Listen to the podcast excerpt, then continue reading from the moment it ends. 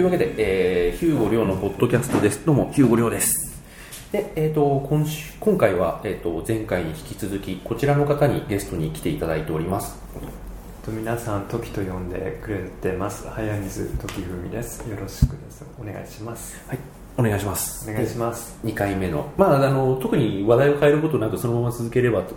続けられればと思うんですけれども、はい、えっと、音楽をやってらしてちょっと不調になってそれがこうそのまんま、えっと、写真の方に、まあ、興味とかそのそういうものがシフトしたっていうことっていうところからだと思うんですけれども、はい、でまあ、SNS ができ始めたのと時期的にこうかぶったのでこう人を取るっていう環境が整いやすかったっていうところまでなんか前回ちょっと話させていただきました、はい、えっと、僕もその最初そういうカルチャーがあるのを知らずにあの普通になんかモモデル事務所とかそういうなんかところ経由でこう話をしててでそうするとなんかツイッターに上げたいんでツイッターのアカウント持ってますかって聞かれることが多くてでまあ、一応ツイッターのアカウントは持ってましたけれどもその撮ってるのがヌードだったりするのにちょっと尻込みしてあじゃあ別の作ろうって作ったのがちょうど3年前っていう感じですね。やっぱ成り立ちとしてはそういうふうにこう人を撮りたいってなってあ SNS でこんなことが起こってるんだっていうのに気づくっていう人結構多いですね。で最初はこうモデルを撮られてたってあれってその辺の写真ってあの今日の闇の王とかにブックになってますか？その当時一部は持ってきましたけど、うん、今日撤去しちゃいましたね途中で。ああそうなんですか。っていうのはうんまあ他のカメラマンさんに古い写真も置いといた方がいいよって言われたんですけど、どうも居心地が悪い、うん、今の自分と随分遠くに感じる。その昔がは、うん、施設なりに何かいいところもあったんですけど何かが決定的に何かが変わってしまった気がしてそれで置いとけなくなってしまいましたね、それは。だからうん。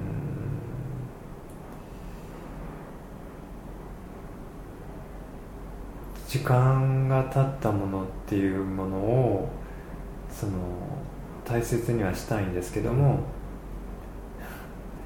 よくあのお偉い方なアーティストさんになると大回顧展とかあるじゃないですか、そういう時に出せばいいんじゃないかみたいな。そんなところならまあこんなことこんなところも通過してきましたっていうのはあってもいいのかもしれないけど、今自分は、そのまだ、えー、移動している最中なので、直近のもののでさえもそのちょっとずれていく、そうですよね。まあそうですよねって変ですけど、やっぱりその時さんの写真って例えばその、まあ、今ちょっとあの聞いてる方のために補足しますと今あの闇の王っていうのいう写真展が、まあ、渋谷で行われてその会期真っ最中にちょっとお話伺っています。で僕は先ほど時さんのその闇の王2019の作品をこう見てブックも拝見して今ここにいるっていう感じなんですけれどもやっぱりその2年前に僕は2年前からしかちょっとあの存じ上げないですけど2年前のもの。で去年1年前のもの。で今年のものっていうのがまあ、絶対的に時さんの写真なんですけれどもやっぱりその切り口っていうのはだいぶ全然去年も一昨年も違うと思っているのでそういう意味でもあのすごく何て言うんだろうな。この3年間出展変わらず出展されている方他にも何人もいらっしゃいますけれどもやっぱり殿下の宝刀っていう感じであの、まあ、進化してはいるんですけれどもあこの人のここういう感じの写真よねっていうのがやっぱり多い中で時さんはそこをもう全然変えてくるのであの今年はこう来たかっていう感じがあの毎年しますね。あの去年のあの明け方夜の写真もそうですしで今年は今年でっていう感じじゃないですか、でそのポートレートを撮っていてで人を撮っていてであの、まあ、先ほど、まあ、先ほどというか前回かのお話しされていたようにあの、まあ、こういうふうにこう用意されたモデルさん被写体さんっていうのを撮っていてそれがどうなんだろうっていうところからこうストリートの方に行ってっていう解釈で合ってます、はい、でそれがあの一昨年とかあのその近辺だったと思うんですけれども、えっと、ちょっと順を追って去年出された作品、はい、であれはそのキャプションがあって、まあ、僕読ませていただいて今でも覚えてはいるんですけれどもあれっていうのは何て言うんだろう。もうちょっと詳しくななぜあれを闇の王に出したのかっていうところを伺ってもいいですか？あの聞いてる人はその写真見てないからちょっと飲み込みづらいかもしれないですけれども、まあどうぞ。まあ私両親がもう亡くなってるんですけども、はい、仏壇があってその仏壇の前の父親の写真があるんですけども、はい、それを見た時にすごい後ろめたかったんですよね。今の自分がうん親に対してとても後ろめたくてなんでこんな不出来ななんていうのかな、うん、社会性もろくに持てないような人間になってしまったんだろうっていうところですごい辛くなってしまって。で明け方そのもともとは犬の散歩をしてたんですよ、うん、明け方、うん、まあ早い時は起こされるんで、うん、で片手にコンパクトカメラを持って、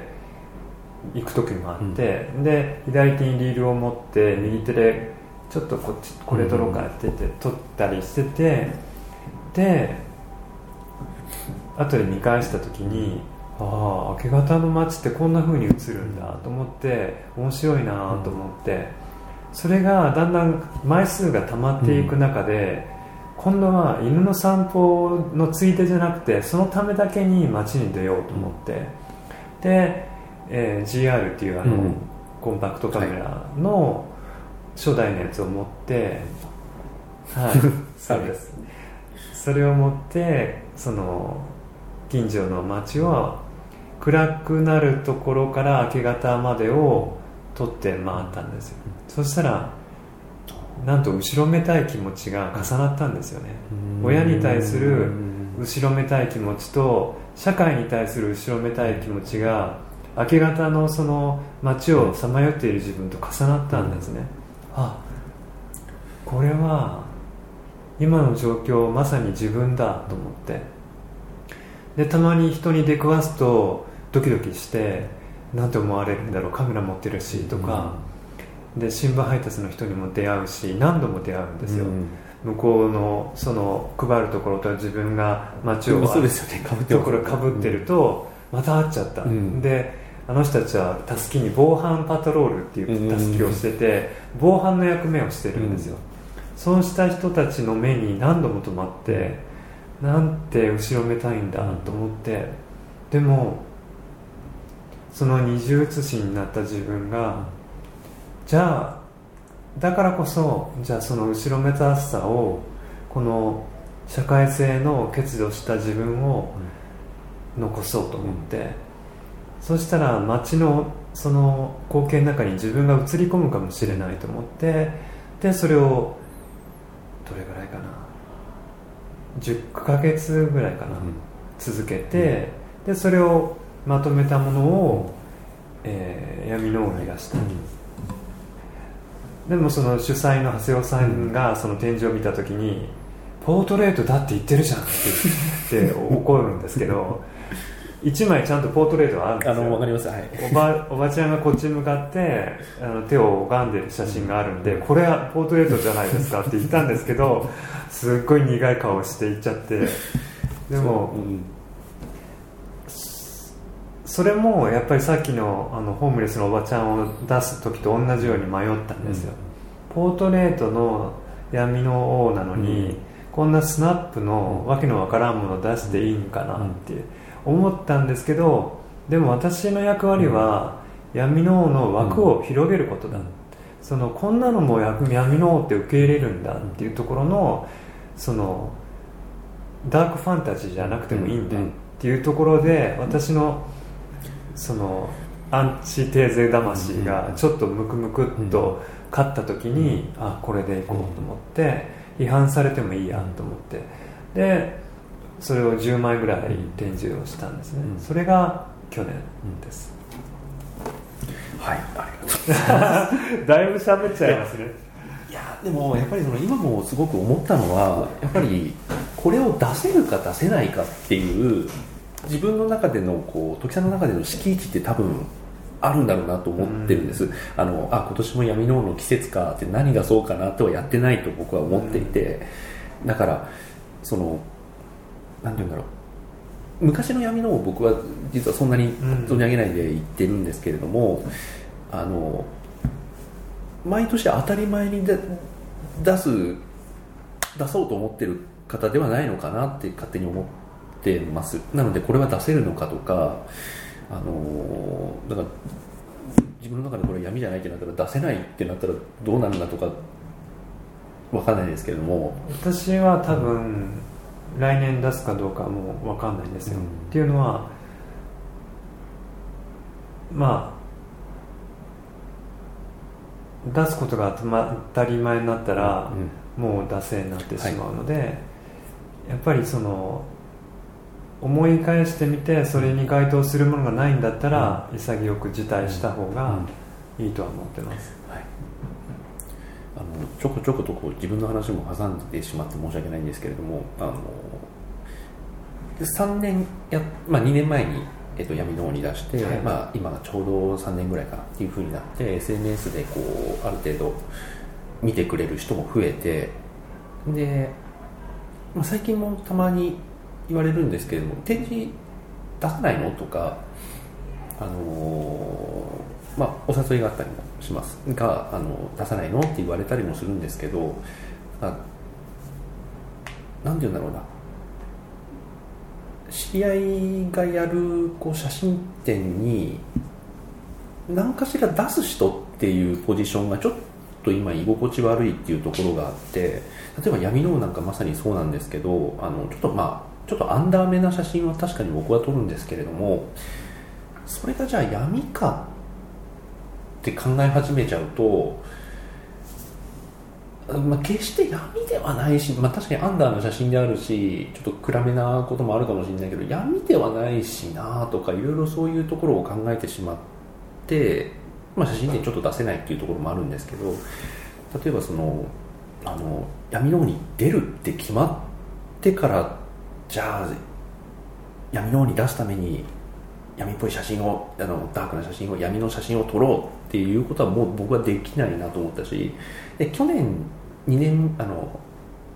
2年続けて3年前とあ違う2年前と1年前2年続けて出せたのはやっぱり去年はあこれだったら闇の方にあってもいいはずだって思える写真が1月ぐらいに撮れたんですね。なので5月ぐらいに募集が始まった時にあれ出すってえっと、新作ではないんですけどあの半年ぐらい前に撮ったあれなら闇の王にあってもいいはずだって言って出したんですね。で今年はそれができなかったっていうなので僕は闇の王に出してないっていうだけなんですけれどもそういうところに関してなんかこう毎年出ているからでその人がいてこそ闇の王とかその人がいてこそここのなんて言うんだろうあのお苗場とかわかんないですけどそういう形にこう収まってっちゃうと何のためにやってるのかちょっと分かんなくなっていくなって思いも僕はあってちょっとそれと勝手にあのつなげたりもしました。なんか写真の世界って本当はもっと広いじゃないですか、うん、はい、闇のは写真の界の中で本当にワンパーツに過ぎないし、うん、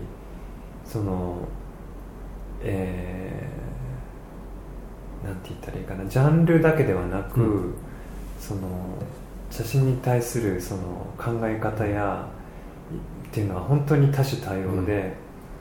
うん、そう考えた時にそういう住み分けみたいなのはあんまり良くないと思ってるんですよね、うん、そこの常連さんになってしまうと、うん、やっぱり惰性になってしまう危険があるので、当たり前と思っちゃいけないと思うんですよね、だからそういうそういうものにちゃんと合うものがなければ、まあ、丁重にお断りするのもありなんだろうなとは思います、うん、まあ、僕はもうなんか丁重にお断りっていうかもう本当に応募して出させていただいている身なのであれですけれども、まあ、うん、ちょっと出せなかった。で今日もさっきちょっとあの各回ちょっと見せていただいたんですけど、はい、あひろこさん何回でしたっけって言われますね何回も。やっぱなんか2年続けて出てるだけで闇の方に出てる人、まあ、僕ほと他の写真展にほとんど出てないっていうのももちろんあると思うんですけれども、うん、あやっぱなんかそういう狭い中ですけれどもそういうことになってるんだよねと思って、逆に考えちゃうんですよね。あの人とってそれをこうなんか出す。で自分が撮れる範囲って結構せやっぱ狭いと思ってるのでそういったものに合致するような写真展っていうのもなかなかこう見渡しても難しいしあの100人規模のこういうポートレートの祭典みたいなやつに自分はちょっと取り尽くしはないなと思うしなかなかそういうところはちょっと今ちょうど考えどころだなと、うん、思ってるところですね。だから時さん今年、まあ、今年のちょっとはなあの闇の王の作品の話に戻したいんですけれども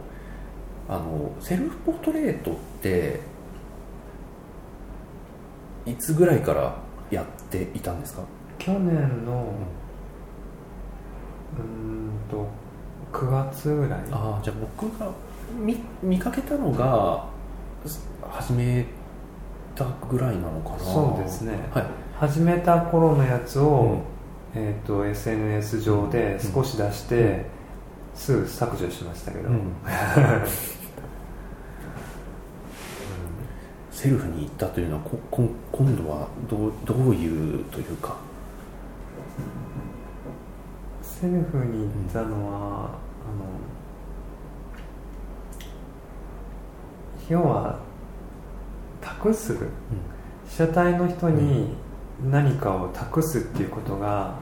なかなか難しくなってきた、そのスケジュールだったり、そのテンションだったり、いろんなことに差がタイムラグが出るようになって、あここれこういう感じっていうところを取ろうとした時に相手はいないとか、うんうん、都合がつかないとかその天候が不安だからとか、うん、いろんなことでタイムラグが生じる、はい、でましてや当事者じゃないその方は、私が取りたいと思っていることの当事者じゃない、そうした時に託すんですよね。今までは託してた部分があって、でもっと言えばあい私はそこにいなくてもいい、うん、私の世界がそこにいなくてもいいからその人が映ってればいいとも思ってました、うん、でも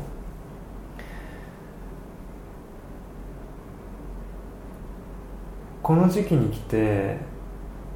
自分と向き合うことが多くなって、うん、そのまあさっきの話のようにデジタル撮ってて、街の人を撮ってて、ホームレスのおばちゃんを撮ってやって結局戻ってきたのは自分自身っていうことが残ったんですよね、その時に自分自身を使って自分のテンションに一番近いものを今は残したいと思ってそうすればそのタイムラグが少なくてで当事者である。でも当事者であるんだけどもどっか見る人が、うん、入り込めるようにそのあまりそのザ・セルフポートレートではなくて、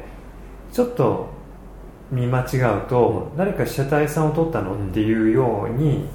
見間違うような客観性、引いたところで撮ろうと思ったんですね。なので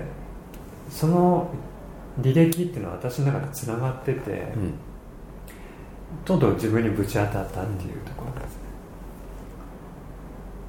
ちょうど昔音楽を一人で作ってた頃に似てきてる、はい、自分で詩を書いて曲を書いて自分で演奏して全部自分でやって自己完結して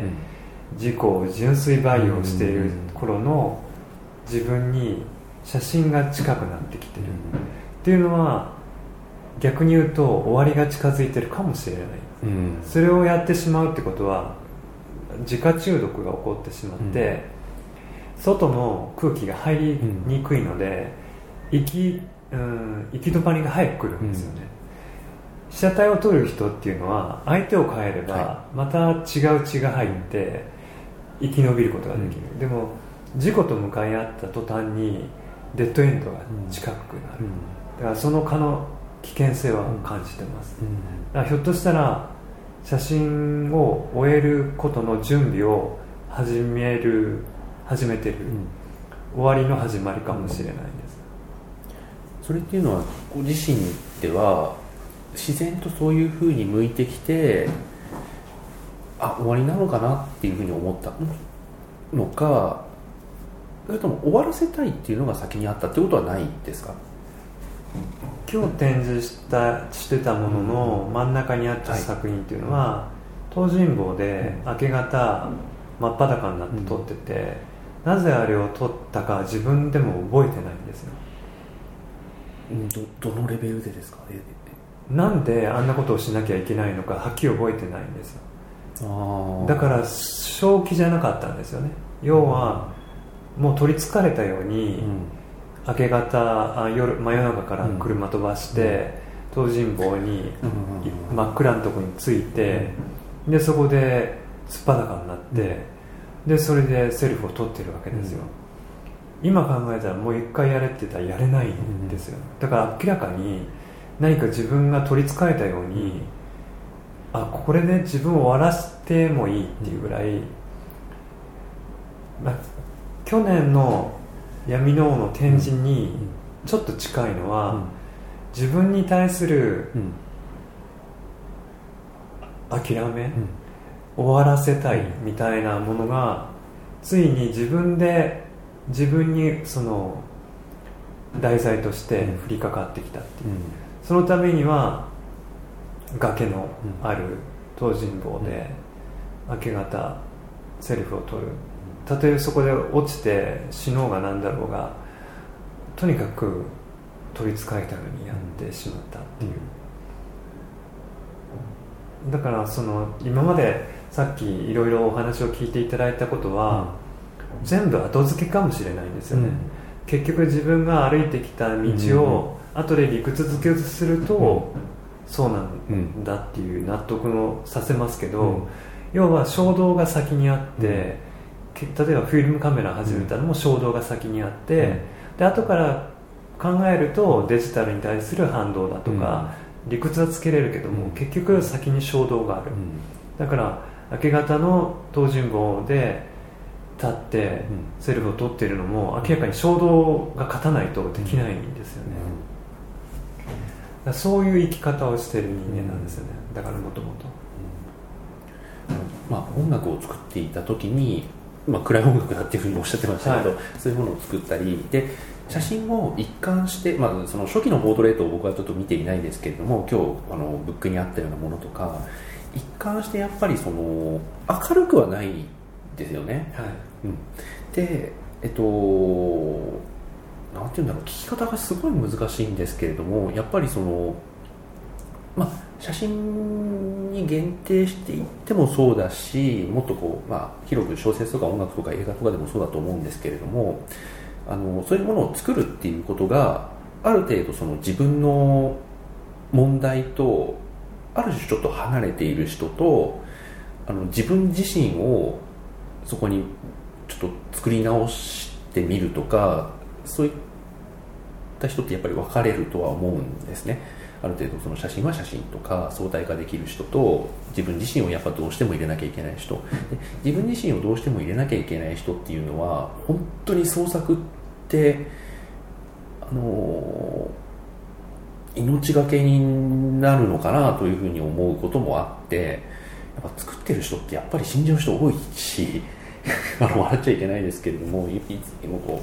う、まあ、舞台とか映画とか、まあ、小説もそうですけれどもいろいろ関わってきててやっぱりこの人本当に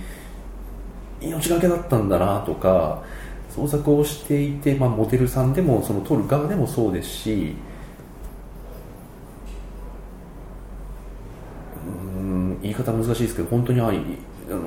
どういう形であれこう命がけでやってたんだなっていうことはあるとは思うんですけど聞き方が難しいな。時さんはこう自分がやっている、まあ、写真活動にちょっと限定して言うとそういう意味だとこう命がけになことになっていると思います？命がけかどうかわからないんですけど、うん、自分を壊す力は相当働くんですよ、うん、例えば去年の闇のの明け方のスナップにしても、精神に変調をきたしてきたのでやめたんですよ、だから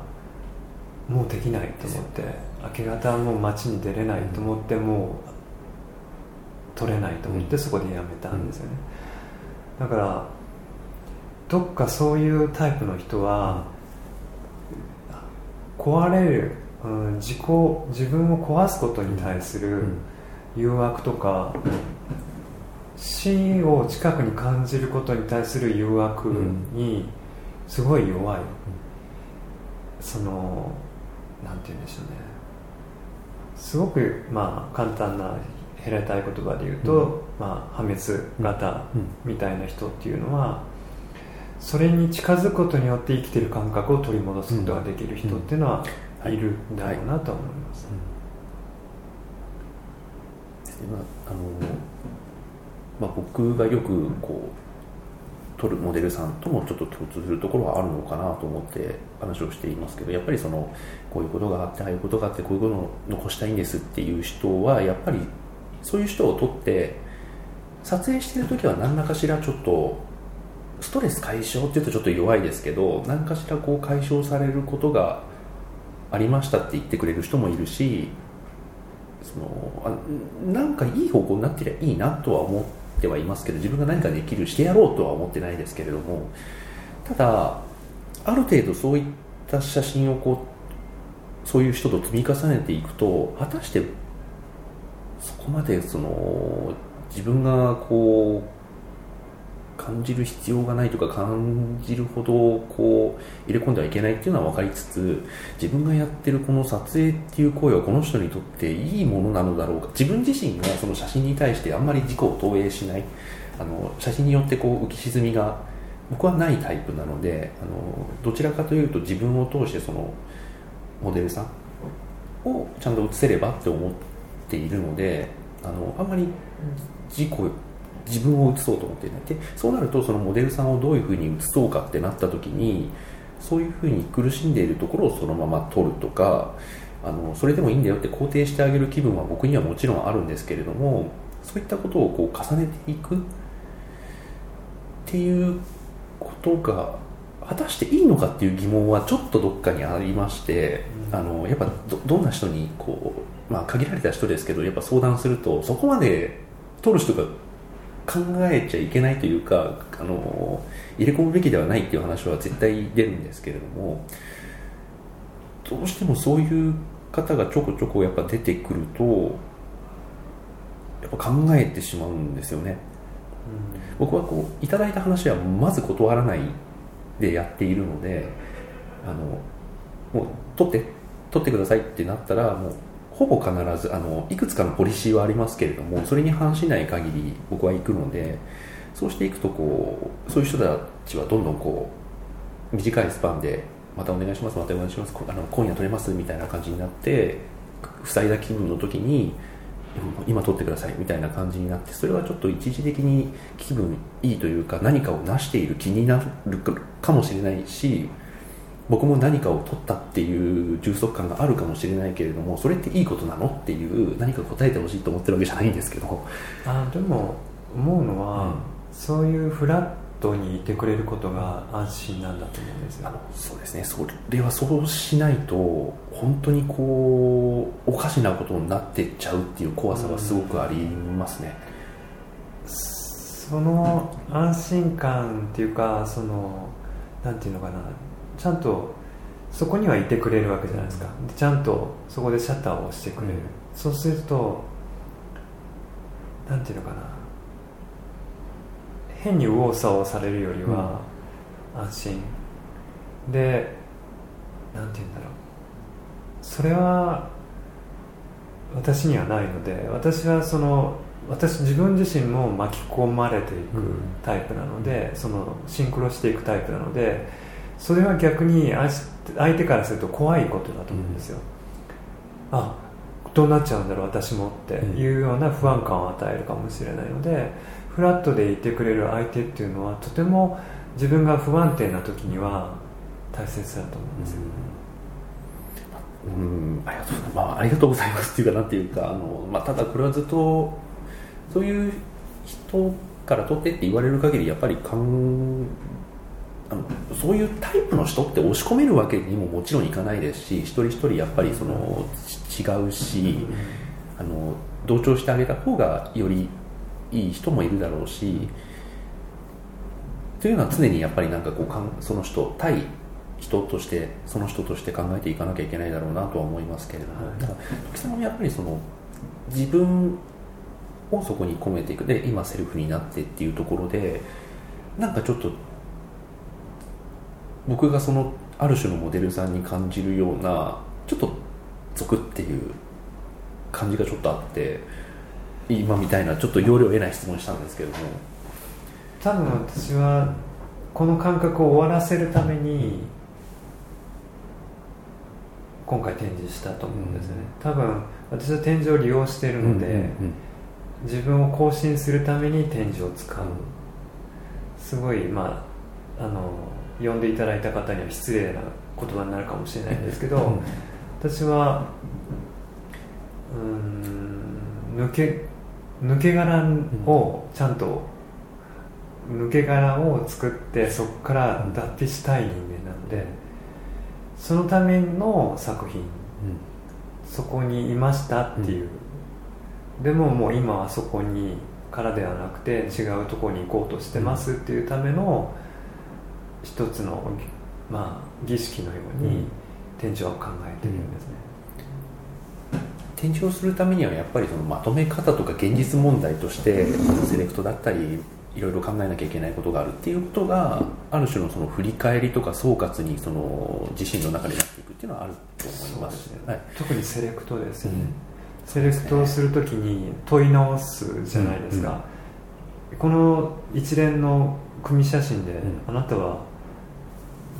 どう考えてたんですかっていうことを問い直される、だから私は撮る時も大切だけど、レイアウトとか、セレクトが失敗したら、あおじゃんだなと思ってますね、本当にそうですね。であの先ほどの話にちょっと続きがあって例えばその自分の中から生じたものをこう作品にしていくとか、まあ、自分が出会った事柄を作品にしていく、まあ、最初のその路上の、えーと、路上生活者の方を撮ったのもそうだし、えーと、犬の散歩が高じてって言っちゃあれですけどっていうのもそうだしで今回のものに関しても自分の中から子としてあのあの講師あの公と私っていう講師があるとしたらやっぱり私の方にこうよって発生していってるもんだと思うんですね。で、えっと、最近よく自分が考えてる問題にちょっと無理やり当てはめてるのかもしれないですけどあの自分私プライベートとパブリックっていうものがあるとして自分の中から発生したものってそれをこうどうやって出していけば果たして展示に出せるようなものになるのかっていうのはその例えば究極的にこうプライベートなものって今日何食べたとか昨日何食べたとか今日の夕飯何だった？みたいなところとかそういったものって展示してもしょうがないっちゃしょうがないじゃないですか。あの自分自身に興味がない人が見ても。なんですけどそういったものをこうなんて言うんだろう。ある程度その公のものに寄せていける。それはつまり見る人の共感を得ることができるっていう部分に言い換えることができると思うんですけどそこら辺のバランスって自覚してされてます？あの僕はあると思ってるんですね。あの共感を呼ぶものが時さんの作品に。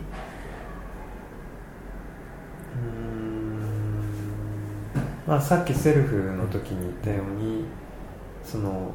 セルザ・セルフポートレートですって感じで、私なんですっていうところを前面には出す気はなくてそれは何て言うのかな。人型要はその人が入れ替わって例えばえーと、なるべく無個性に自分はベールをかぶっている時が多いんですけども、うん、なぜかっていうと誰かが問題ではなくて、はい、そこに人間らしきものがいて何かを憂えてるとか、うん、苦しんでるとか何かそういうその象徴としていてほしいっていうところがあって、そうしないと結局その、うん、私ばかりを押し込めることになってしまうのでうん。どっか写真に期待するのは見た人も当事者のようなその、うん、そこに入り込める余白がある、うん、はいはい、うん、私のこういうこととこのことこの写真ってつながるかもっていうところの何かがないとやっぱり押し付けになってしまうのかなっていうところがあって、まあそれはそのもう一つ、まあ、全然違い方すると、すごいおこがましく言うと、はい、消化する、うん、自分の中で起こったことをそのまま出すんじゃなくて、うん、一旦そのろ過して、消化できてるかどうかを展示をレイアウトを見ながら見てあ消化されてない。っていうとこれはダメだっていう振り分けはしないといけない。そのまんまじゃんって、うん、あんたの悩みなんか別に興味ないんだよっていうところの、そうじゃなくて、うん、もう一段その階段を上がってるかどうかを最終的にレイアウトを見ながら考えて、私事だけで終わってないかどうか、もちろん自分から発したことだけどもそうじゃなくて自分から発したことが他の人の中にも芽生えてる可能性はどうなんだろうとか、うん、そのことは見る人が10人いたら10人違うので分かんないんですけども、その少なくとも自分の中で一段消化しない限りは出せない、だからそのうち出せなくなる時が来るかもしれないですよね。結構ちょっと話してしまいましたまたちょっと一旦切って最後にまたもう1回分ぐらいちょっと取れたらなと思っております、はい、よろしくお願いします、